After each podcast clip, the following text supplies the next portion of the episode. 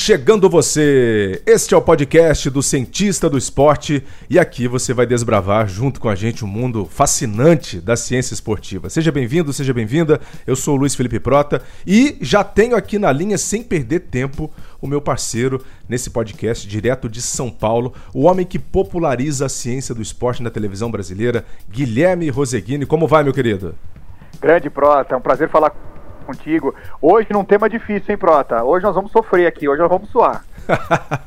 Bom que você já veio preparado, né? Você é um homem sempre preparado, né, para esses temas polêmicos, temas chocantes. E já que você puxou a bola, já que você já levantou a bola, Roseguini, no episódio de hoje a gente vai trazer aqui de volta o tema da determinação do sexo no esporte, né? A Kester Semenya uh, sofreu derrota pesada na Corte Arbitral do Esporte no dia 1 de maio, instância final de apelação da Justiça Esportiva, e vai ter que se submeter a tratamento hormonal para voltar a competir. Ou seja, vai ter que controlar os níveis de testosterona sanguíneos dela, uma coisa é, é, inacreditável. A gente vai discutir, a gente vai debater esse assunto aqui. Vamos esmiuçar o caso, o processo e falar quais os impactos também dessa decisão. Qual é a grande questão com a Semênia? O que, que, são as diferenças de desenvolvimento sexual que abrange o caso dela e o que pode mudar para os transgêneros também. Tudo aqui no Cientista do Esporte a partir de agora. A história de hoje, então, é sobre o veredito final na Corte Arbitral do Esporte do processo de Kester Semenya, sobre a Federação Internacional de Atletismo, a IAF, para competir sem controlar a sua testosterona, ela que sofreu essa derrota pesada logo no começo desse mês. E a partir desse mês já vai precisar controlar os seus níveis hormonais de testosterona. Ela que nasceu com o hiperandrogenismo, né, um desvio que faz com que o seu corpo produza mais testosterona do que o normal uh, uh, esperado para uma mulher.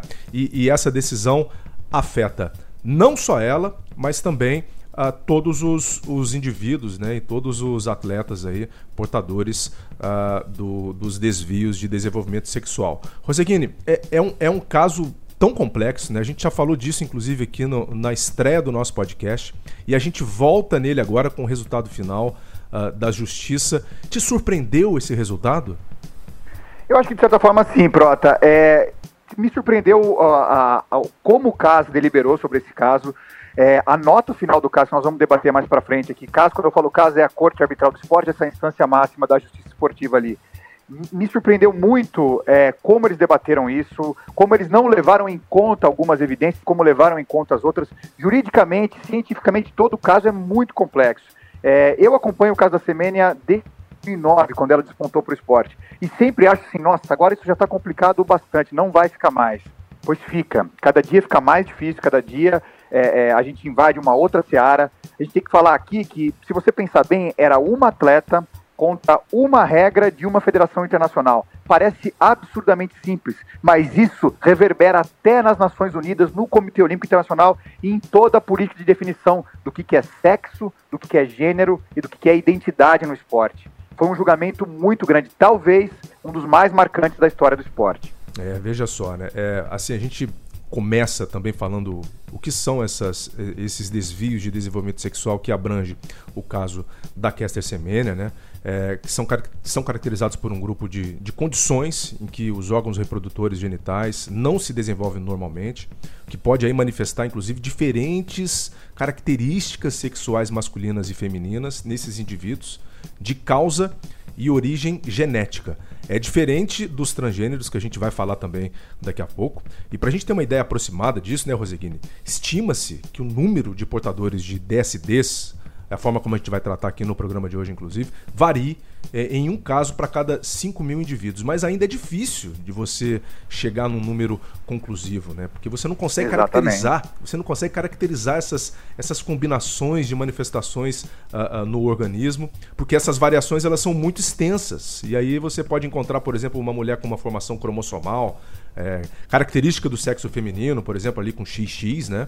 É, é o que é esperado para uma mulher normal, com ovário normal, mas com genitálias ambíguas. A gente já teve caso disso também é, é, documentado no Brasil. Assim como podemos ter outros indivíduos com formação cromossômica masculina e feminina como é o caso do mosaicismo, né? Que aí você tem X, XY, você tem três cromossomos ali ao invés de dois. É, é um caso complexo. É, e sabe o que é mais curioso, Roseguini? Sabe o que é mais curioso nisso? É que depois de mais de, de, meio século, né? Onde se viu testes genéticos, testes de feminilidade, é, um resumo de muita exposição, até humilhante, né, para algumas atletas. Hoje, a história toda gira em torno de um ponto só, Roseguini: o hormônio testosterona. Exatamente. Deram uma volta gigantesca e chegaram à conclusão de: olha, não precisa de mais nada disso. A partir de agora, o hormônio testosterona é o que vai nos guiar para a definição jurídica né? e para a definição das regras do esporte. Isso. O que separa sexo no esporte hoje, basicamente, sexo como categoria é a testosterona, e só, nada mais. A gente tem que lembrar que eu, eu, gostei muito do que você falou agora ali, porque já ajuda todo mundo que está nos ouvindo a entender. É, a gente vai falar de várias coisas aqui hoje, mas algumas coisas têm que ficar claras. Primeira coisa, Caster Semenya não é da mesma categoria que nós vamos debater mais para frente de mulheres trans. Caster Semenya tem essa doença, é, doença, desculpa lá, isso já é um problema, tá vendo? Como você começa a falar é, é, e começa a misturar as coisas. Totalmente Ela tem essa diferença, isso, de diferença de, de, de é, como é que chama mesmo o TSD, a, a de desenvolvimento correta, sexual, né? De desenvolvimento sexual. Já tratei tanto desse tema é, e as palavras ainda me fogem. Mas para gente, para você ver como é que é a diferença de, de, desenvolvimento sexual é diferente de mulher trans, é diferente de quem usa testosterona sintética como doping. Ela produz naturalmente mais testosterona. E isso é uma coisa importante para a gente conduzir o debate lá para frente. De um ponto que você é, é, falou ali, a gente tem que lembrar que essa questão da definição do que, é homem, mulher no esporte, do que, que é sexo, vem desde lá de trás. Eu lembro de um caso de 1936, Olimpíada em Berlim.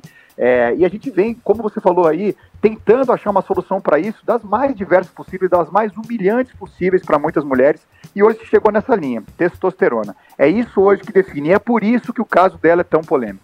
É, a Kessia Semenya, ela foi campeã olímpica né, nos 800 metros, é, é uma corredora é, sul-africana que rompeu muitas barreiras, aí, tricampeã mundial, é, e que em determinado momento, né, Rosiquine, ela teve também que, que se submeter a esse tratamento de controle hormonal. Sim, né? sim, e os resultados dela mudaram, né? A Caster é, aparece de fato para o mundo do esporte em 2009 no Mundial de Atletismo. Eu estava lá e vi, ela corre os 800 metros, ela desponta no final, uma marca excepcional, correndo na casa de 1,55, ela tinha 18 anos. Olha isso. E no dia seguinte a essa conquista, Come, ou seja, não, não, pensa assim no momento de felicidade dessa atleta, 18 anos, campeã do mundo, um futuro magnífico pela frente, e de repente é, vem essa bomba. É, a Federação Internacional, alguém vaza que ela está sendo estudada para saber se ela é mesmo pertence à categoria feminina ou não, é, e ali a intimidade dela começa a ser exposta de uma maneira muito agressiva, já nesse começo. Eu me lembro muito claramente que, vamos lembrar, Cássia Semelha é uma mulher negra, vinda de um rincão muito pobre da África do Sul, homossexual assumida, é, e eu lembro de um questionamento muito sujo assim, em relação à aparência, várias atletas adversárias dizendo, é só olhar para ela, você vê que isso aí é um homem. É, era uma coisa muito severa. Eu lembro que na imprensa esportiva, nós, jornalistas, que deveríamos é, olhar para essa questão é, com mais é, carinho, entender, tentar entender o que está acontecendo ali. Eu lembro que a gente chamava Caster Semenya de o Caster Semenya, desse jeito, com esse artigo. É, eu estava nesse grupo também. Hoje eu me envergonho brutalmente dessas coisas, mas muito, muito, muito. Mas acho importante externar para o público entender é, como que era isso, como que era a visão naquele instante em que ela despontava. É, era horrível o que a gente fazia. Quando você uhum. vive no meio, né, uhum. cobrindo, inclusive, é, um esporte com atletas de alto nível, é, é você também quer tentar entender o que está acontecendo. E quando esse assunto ele não é debatido de forma ampla, né, uhum. É muito claro que isso vem até com certo preconceito de muita gente. Né? Legal Exatamente. você, você abrir não, isso, inclusive. havia um preconceito enorme, inclusive de nossa parte. É, na hora, como ah, em todos os momentos dali em diante eu comecei a fazer, eu falei assim, peraí, vamos tentar entender esse caso, vamos buscar informação, buscar dados, buscar a ciência por trás disso tudo. É, basta dizer que a semene, a partir daquele momento, começa a ser investigada por de tudo quanto é jeito, começa a ser exposta de tudo quanto é jeito. Ela é submetida, sim, a essas terapias hormonais para reduzir testosterona para poder competir. O desempenho dela cai drasticamente. É, a gente está falando de uma atleta de 1,55 no 800 metros ali em 2009, ela vai, começa a, a correr uns 58, uns 59, em 2016 ela está é, em 2012, desculpa, ela já está correndo uns 59, 2 e 2, é, ou seja, já é uma atleta que muda completamente de nível, né? Você sai completamente de um patamar, é muito mais difícil para ela é, ganhar as competições que ela ganhava com extrema facilidade. E em 2016, antes dos Jogos do Rio, veio o primeiro julgamento grande desse caso.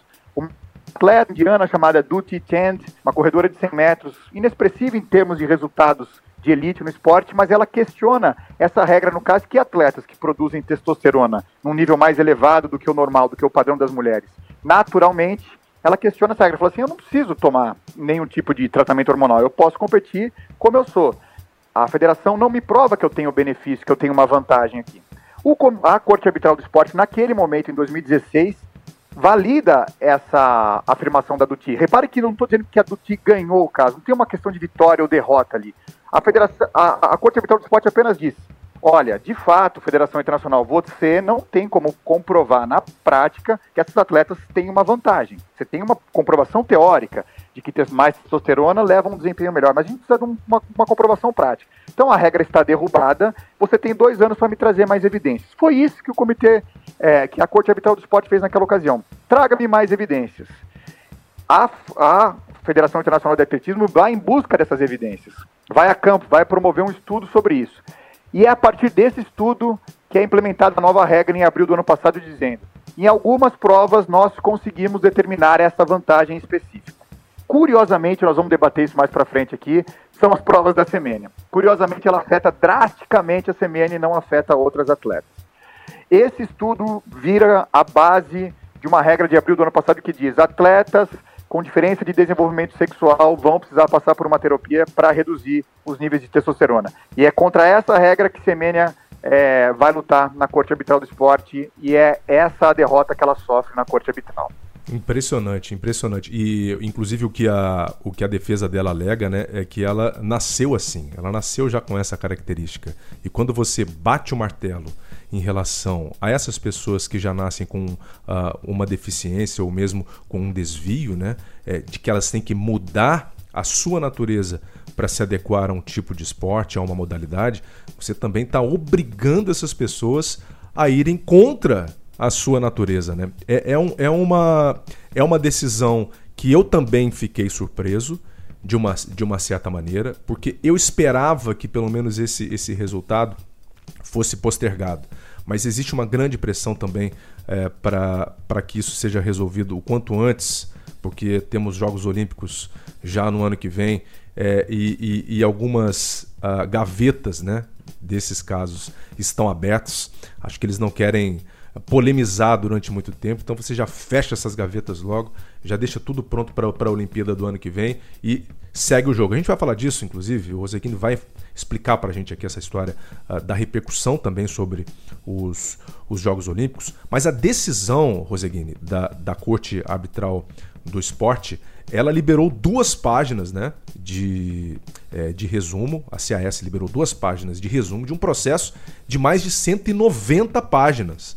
Ou seja, de uma certa maneira, a gente lê aquele resumo, a gente tenta compreender um pouco aquele resumo, é, mas falta ainda as, as explicações minuciosas, né, que serão sigilosas até não sei quando. Eu não sei quando eles vão abrir de fato esse livro para gente. Mas uma coisa que me chamou a atenção é, é, é algo que eles escreveram, inclusive. Né? Eles consideram né, as, as novas regras para esses indivíduos com desvios né, de desenvolvimento sexual consideram essas regras de regulação discriminatórias, mas ao mesmo tempo necessárias, razoáveis e proporcionais aos intuitos da IAF de manter a integridade competitiva entre as mulheres nos eventos restritos. Essa frase, para mim, é o ponto em que eles reconhecem né, que existe é, discriminação, inclusive, com a utilização é, dessa regra. E a gente está falando disso, de um, de, de,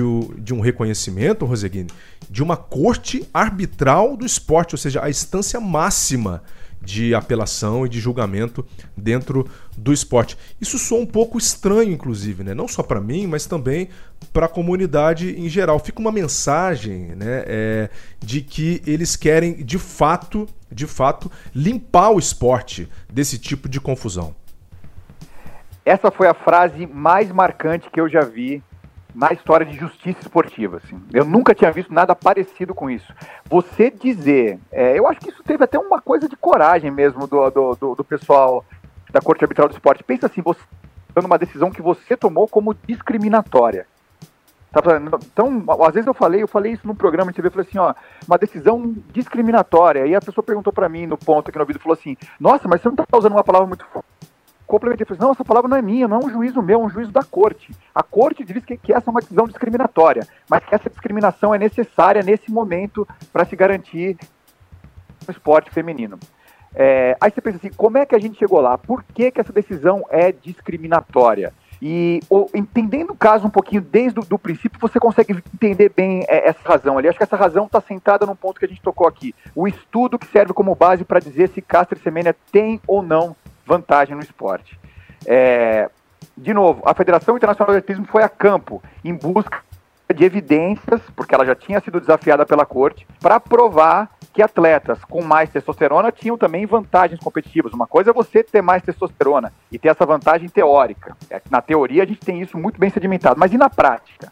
Eles foram fazer isso, mediram algumas atletas e, como eu disse aqui, só conseguiram comprovar em algumas provas. Curiosamente, as provas que Semenya corre: 400, 800, 1.500 metros, milha. O que ficou curioso dali, quando você é, é, eles evidenciaram esses dados, o estudo dizia que atletas dessas provas tinham de 2 a 3% vantagem esportiva em relação a atletas com um nível de testosterona normal. Primeira confusão que as pessoas costumam fazer, pô, 2, 3% vai tirar um atleta por causa de 2, 3%. Aí eu acho que é um caso de não entender bem a questão de números no esporte. 2% no esporte é muita coisa. Se isso fosse uma comprovação válida cientificamente, eu diria a você que eu endossaria a decisão do CAS sem, sem o menor medo.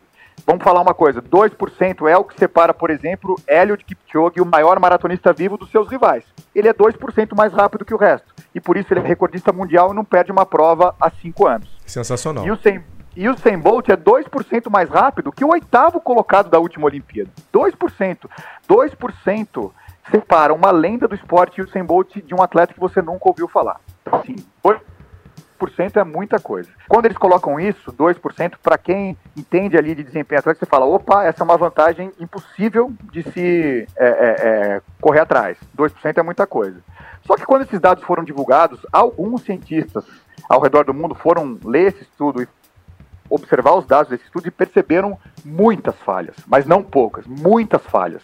Parecia, para quem olhava os dados, que a Caster Semenya estava sendo caçada, no sentido de que, como assim a testosterona faz uma diferença tão grande na prova dela, 400, 800, 1500, e não faz, por exemplo, nos 100 metros? E não faz, por exemplo, nos saltos horizontais, que é uma prova de potência muscular pura. Ficou muito estranho é, esses dados. E quando esses pesquisadores foram olhar é, de uma forma mais fria, eles perceberam que a coleta dos dados tinha sido muito ruim. 20% desses dados do estudo, 20%, esses pesquisadores é, é, divulgaram, estavam errados.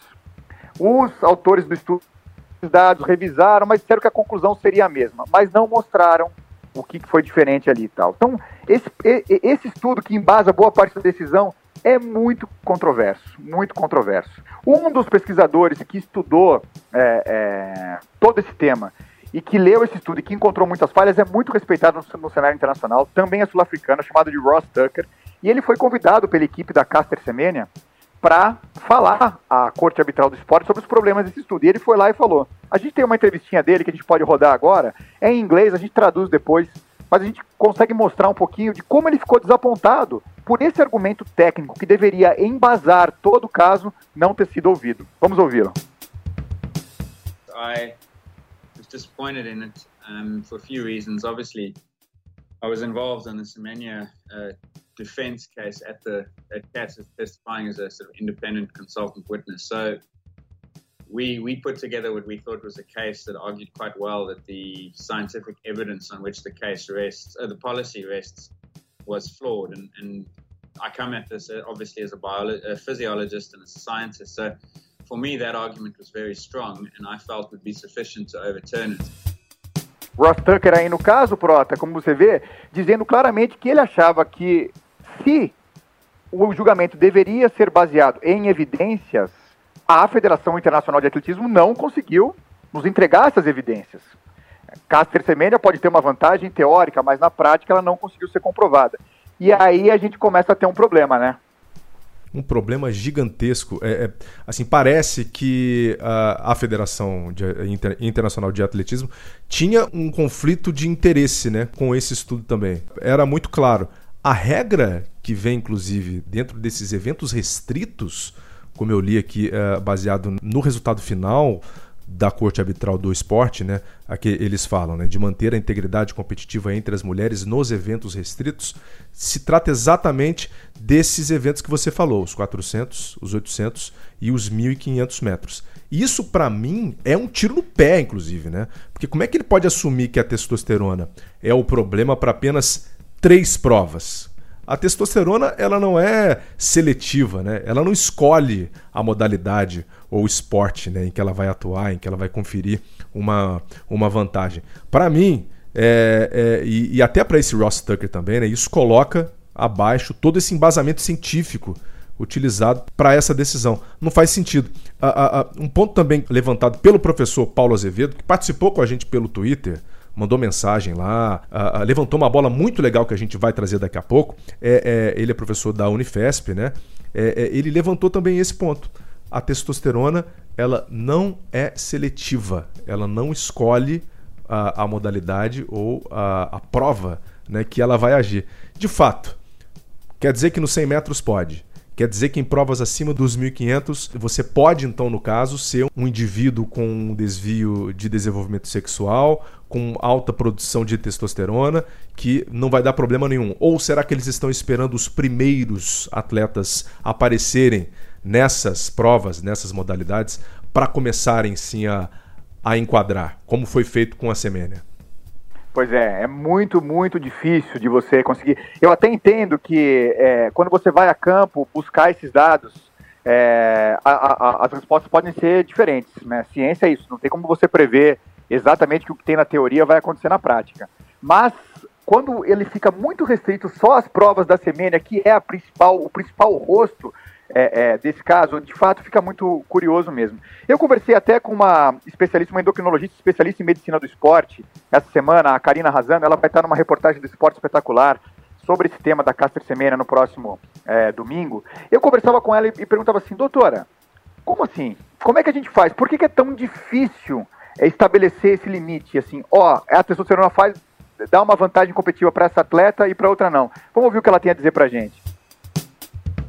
Eu trabalho com atletas mulheres, é a minha especialidade trabalhar com mulher atleta. O que nós temos de literatura científica ainda é pouco palpável para afirmar uhum. se a atleta vai ter benefício, vantagem diante das outras mulheres ou se ela não tem. Você vê aí, né, Prota? Em relação à ciência, nesse caso, a gente pode dizer assim: nós não temos uma resposta precisa e concreta. Não temos em literatura, não temos na prática algo claro e, evidente para embasar a saída da Semênia é, do esporte, ou pelo menos é, a saída de, de, como ela é hoje. Ela vai ter que passar por uma, pela questão do tratamento. O que me leva a crer aí que a decisão mais importante tomada no caso aí é em relação a sexo, a biologia. Eu acho que há uma vontade do, da Corte Arbitral do Esporte de estabelecer essa linha divisória entre o que é homem e mulher biologicamente no esporte.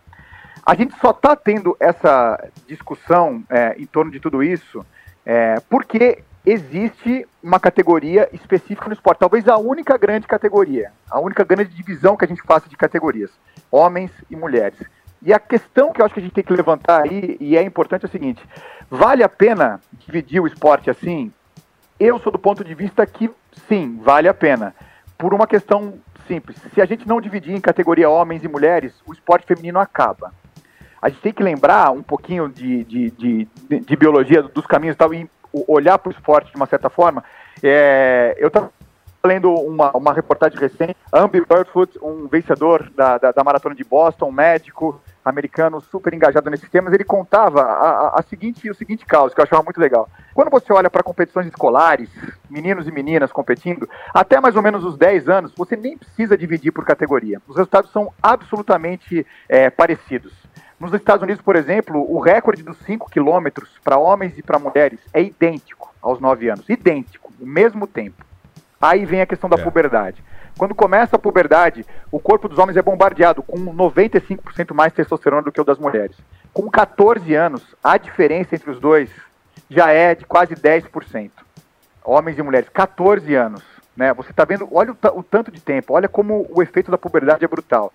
E dali para frente, é, essa, essa diferença nunca mais diminui. Se a gente pegar provas olímpicas, provas olímpicas mensuráveis, né, quando a gente tem cronômetro na mão, tempo e, e, e coisas objetivas para medir, homens superam mulheres por uma margem de no mínimo 10%. Se a gente falou lá atrás que 2% é muito por cento. Ou seja, se você não salvaguardar a categoria feminina, a gente corre um sério risco. Né? A gente corre um sério risco de limar as é mulheres do esporte. Essa, essa, essa divisão é importante por causa disso. E a gente está discutindo, nesse caso Semênia, não se ela é mulher ou não. A gente está discutindo uma questão, né, categoria, onde você vai competir. Questão de gênero que a gente vai debater mais para frente, como você se apresenta socialmente. A gente espera que em sociedades avançadas cada um possa se apresentar como quiser socialmente. Isso é a coisa mais natural do mundo e espero que isso aconteça em todos os países. Eu acho isso muito legal. Como você vai competir é diferente. É, você não pode competir como você quer. Tem que competir como a regra determina, como a categoria determina. Você tem que dar um jeito de enquadrar, se enquadrar nessa categoria. Eu, por exemplo, não posso me dizer que eu tenho 85 anos e competir na, nadar na categoria Master 85 anos. Eu ia ganhar, eu ia me dar bem na categoria 85 anos. Mas eu não posso. Eu não posso chegar lá, eles vão me pedir uma comprovação é. de que eu posso, que eu tenho 85 anos. Eu não tenho essa comprovação. Então, assim, eu prefiro um esporte em que você é, tenha ferramentas para classificar entre homens e mulheres, para salvaguardar todos. Essa classificação é difícil é em alguns difícil. casos. No caso da semana, a gente vê que é muito é muito difícil. difícil. É, aí você acaba recorrendo a recursos médicos, né? A endocrinologia é uma guerra da endocrinologia hoje, né? Para você estabelecer parâmetros, estabelecer o que é, é, é, verdade dentro desse mundo. E na verdade você não consegue chegar à, à normalização. A semena ela vai ter que limitar então a sua concentração uh, sanguínea, né, de testosterona a 5 nanomol. A, a, regra anterior era de 10 nanomol, ou seja, já cai pela metade. É, isso pode ser expandido também para os transgêneros, a gente vai falar já já. Mas essa história da testosterona, um outro ponto importante aqui, Roseguini, é, é que ela não é um ponto exclusivo para aumento de performance. Né? Não necessariamente quem tem testosterona alta vai se dar bem em determinado esporte. Até bate muito né, com, com, com essa sonora que você trouxe aí da doutora Karina, é, porque muitos cientistas ainda não bateram também um martelo em relação a isso algo que tem que ser levado em consideração Exatamente. é a sensibilidade ao hormônio. Tem algumas pessoas que não respondem muito bem à testosterona por terem uma interação pequena uh, uh, desse hormônio com os seus receptores, né? São as estruturas que reconhecem aquele hormônio na célula. É um sistema como se fosse chave e fechadura, né? Ou por terem menos desses receptores. Se a gente voltar lá atrás, na década de 80, teve um caso da Maria Martins Patinho, uma corredora espanhola, que poderia se enquadrar, por exemplo, na história da Semênia. Ela também tinha ali uma testosterona elevada, né? É, ela se enquadrava, inclusive, se enquadra, né? Também como um indivíduo portador de desvio de desenvolvimento sexual. É, ela tinha ali uh, cromossomos X e Y e não o XX. E não tinha sensibilidade ao hormônio da testosterona. Ou seja, você poderia colocar a quantidade que fosse de testosterona na circulação sanguínea dela, que ela não iria responder da mesma maneira. Ela também ganhou a sua ação, uh, inclusive isso mudou alguns rumos na época naquela história de teste genético, de teste de feminilidade, foi quando o COI abandonou né, esses, esses critérios de avaliação, principalmente dos, dos cromossomos. Uh, uma vez que para você determinar o sexo através dessa única análise era muito mais complexo do que se imaginava. Então eu ainda acredito que a testosterona talvez também não seja o ponto final para a gente definir e delimitar essa história, tá, Roseguini? Eu acho que a gente está iniciando essa caminhada de debate. A testosterona é um ponto importante, mas ela não é tudo. A gente está entrando agora num campo de guerra, né, numa batalha realmente, em que os atletas vão ter que lutar uh, muito por seus direitos para voltarem a competir. É, e vamos ver se essa história da Semênia termina por aqui. Roseguini, Quer acrescentar mais alguma coisa nessa história da, da semana ou a gente já pode avançar para os transgêneros? Não, te ouvindo aqui, concordo totalmente. Essa, essa relação da testosterona é importante mesmo para o público saber, porque às vezes passa a impressão de que assim, quanto mais testosterona, melhor a performance. E não é bem assim. Isso, inclusive, é quantificável. Muitos médicos conseguem ver atletas que têm uma performance absurda e não tem um nível de testosterona muito alto. Então, por exemplo, não significa que o Bolt, campeão dos 100 metros nos Jogos do Rio, tenha a testosterona mais alta do grupo. É, não é uma ligação causa e efeito tão grande assim. Por isso que essa nuance é muito, muito importante e por isso que a gente tem que estudar mais. Eu me lembro daquele primeiro episódio que a gente estava falando, né, que a gente colocou reticências e a gente volta nesse assunto agora. Então, uh, não acabou, Roseguine.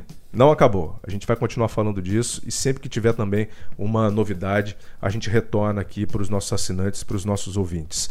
É, impacto sobre os transgêneros, Roseguini. Eu acho que esse também é um, é um, é um tema que não tem como ficar descolado né, desse tema importante que a gente trouxe hoje. Primeiro de tudo, existe uma diferença grande né, com os indivíduos com DSDs, com os desvios de desenvolvimento sexual. Nosso ouvinte precisa entender essas diferenças também para analisar os casos de forma bem separada. Os transgêneros, se a gente for falar de uma forma bem direta, são aquelas pessoas que mostram discordância com o sexo que lhes foi dado no, no, no nascimento com a sua identidade de gênero.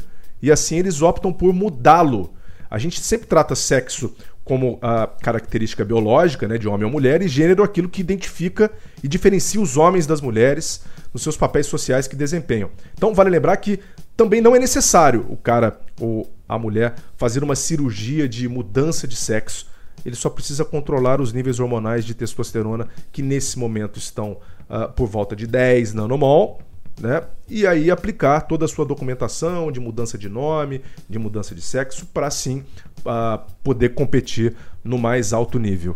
E com essa mudança, Roseguini, essa nova decisão da Corte Arbitral do Esporte, onde ela pode impactar nos transgêneros também? Pois é, Prota, essa diferenciação que você deixou bem claro aí mostra bem pra gente é, que a Corte Arbitral do Esporte manifestou, na verdade, nessa decisão, do ponto de vista jurídico, uma preocupação em salvaguardar a categoria feminina.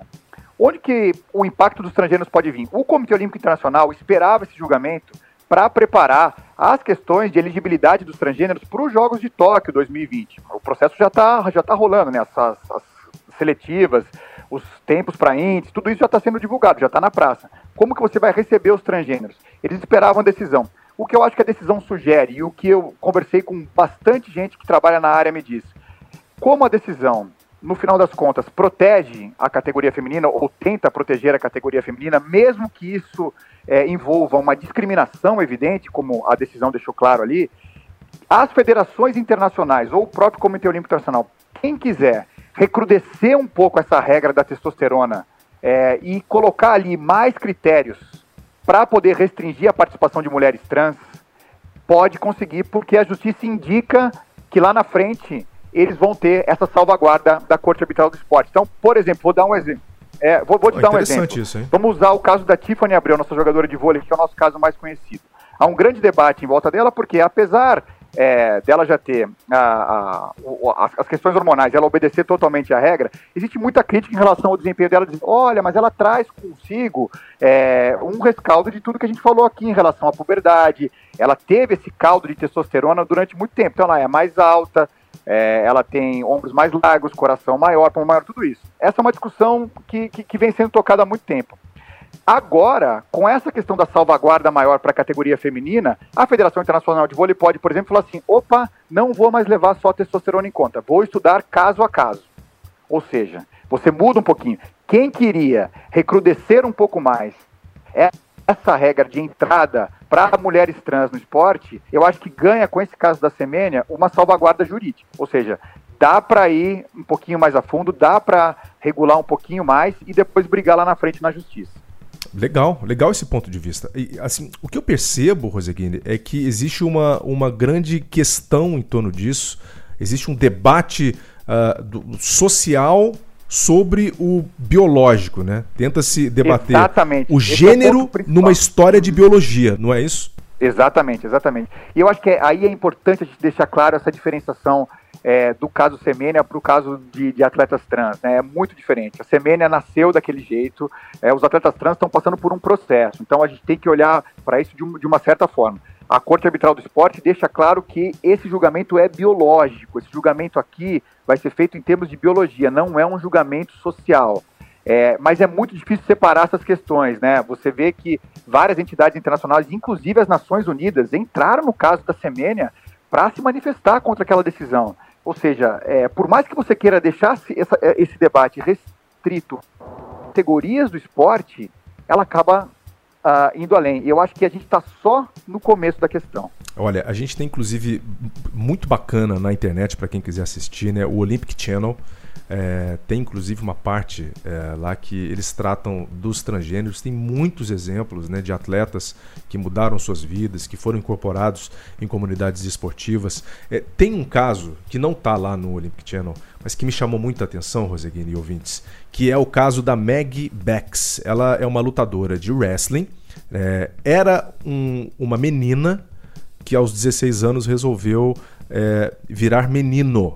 Então, é, nesse momento a gente chama de ele, é o Meg Bex.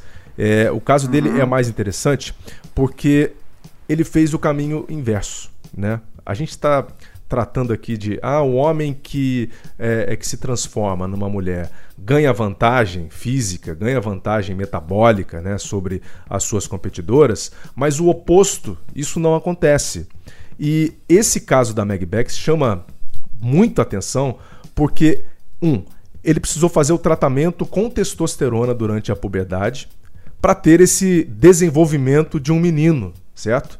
Com o apoio dos pais, né? É, é, ele não poderia fazer isso uh, por livre e espontânea vontade. Então ele teve o apoio dos pais, da família, o reconhecimento jurídico ali de que ele poderia seguir em frente com isso. O resultado final dessa história é incrível, porque esse lutador de wrestling tá ganhando de todo mundo no, no, no, no high school na escola norte-americana. Tá ganhando de todo mundo. O negócio vai ser agora. Acho que ele completou 19 anos. É, essa é uma idade em que a testosterona para os jovens tá bombando, né? E é quando os meninos que foram expostos durante muito tempo a esse hormônio começam a ter um desenvolvimento muito grande de massa muscular é, é, e etc. Ou seja, o desenvolvimento uh, e a performance física, elas tendem a ser muito acentuadas. É para a gente observar a Meg porque é um caso diferente, é um caso que chama atenção e é um caso para a gente olhar de perto como foi o processo e quais serão os resultados uh, desse indivíduo que fez o processo inverso. Né? Será que vai Exatamente. dar polêmica também? Qual é o tipo de polêmica que vai dar agora? Inclusive, o, o, o, os colegas de sala respeitam muito. Não tem aquela história de, ah, perdi para uma menina. Não. Eles já estão aceitando já a, o, caso, já que ele não é mais menina. Ele é um menino. Então, olha essa semente legal né, que está sendo plantada lá em cima, nos Estados Unidos. É, uma pergunta que fica na minha cabeça são os efeitos colaterais, né, a longo prazo, dessa utilização de uh, testosterona exógena. A gente não sabe ainda qual é o efeito disso. Se você começar o tratamento uh, tão jovem, né, com, com 16 anos, uh, não é uma testosterona que o seu corpo produz. Será que você pode ter problemas cardíacos, circulatórios, que é o que pode acontecer, inclusive, quando você mantém altos níveis de testosterona sanguíneos, né? E se esse atleta vai conseguir a, a exceção de utilização para as competições, que é algo que tem que ser pedido lá na UADA que você seja liberado. É o TU, pois né? Pois é. É, é, esses casos são muito difíceis de conseguir. A testosterona tem um peso é, é, muito grande no esporte. A palavra testosterona envolve muita coisa ali e tal, porque também é a forma mais comum de trapaça. Testosterona e seus derivados são o que movem aí é, é, a indústria do doping. É, e, e, nesse caso específico eu também vou ficar muito de olho, porque é, isso. Esses casos geram a jurisprudência para os demais, né? Esses casos é o que vão dizer o que vai ser daqui para frente. Quando você fala nas transições, na polêmica das transições, é, a gente sempre pensa assim, né? Pô, mas qual que é o caso ideal? Eu me lembro de uma conversa com uma cientista americana, Joanne Harper, ela é de Portland, ela é a autora da regra que hoje vale para o estrangeiro, do estudo que embasa, na verdade, esse guideline que, que, conduz toda essa discussão a reduzir a questão hormonal da testosterona por um período e a partir daí a sua performance pode reduzir. A Joanne Harper me dizia o seguinte: qual é o mundo ideal das transições para eles, para o Comitê Olímpico Internacional e para quem cuida disso? Olha, você era um homem de nível X no esporte, né? Você, vamos supor aqui, vou dar um exemplo, você é um corredor e você é o número 500 do mundo. O ideal é que após a sua transição hormonal, você seja uma mulher de número 500 do mundo, que o seu nível não mude. Porque ali você está num ambiente mais de justiça, eu diria assim, eu usaria a palavra aqui no caso justiça. O que a Joanna Harper diz? Quando ela estudou pessoas como ela, ela também é uma transgênero e ela é corredora, ela reuniu várias corredoras e esse é o estudo base do Comitê Internacional, ela percebeu que em corredoras de fundo isso de fato acontece. Essa terapia hormonal leva um atleta do mesmo nível para o mesmo nível como mulher. Então, ou seja, você faz uma condução tranquila. O que ela diz, e isso é muito significativo porque é quem comandou todo esse processo de transição. Ela diz que em esportes que envolvem força e potência, ou seja, em esportes de habilidades mistas também, vôlei, basquete, em outros esportes, a transição de homem para mulher não leva para o mesmo nível. Ela leva essa mulher para um nível um pouco maior, um pouco melhor. E aí, nesse caso, a gente tem uma questão de debater, a gente tem que debater vantagem sim, né? Porque você está saindo, você não é mais, um, você era uma, um corredor número 500 do mundo, e aí você vai para outro lado e vira um corredor número 100 do mundo. É diferente. Se você era número 3 do mundo, você volta para cá ganhando e batendo o recorde mundial. Essa transição em si precisa ser muito estudada. E eu acho, e tu, o que tudo indica, nós não vamos conseguir uma resposta só com a testosterona ali.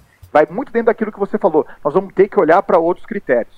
Legal, Rosequinde. Olha, é, que tema, né? Que tema para a gente debater, porque a gente vai entrar agora nas perguntas e nas participações do público. Olha que beleza! Finalmente! Maravilha!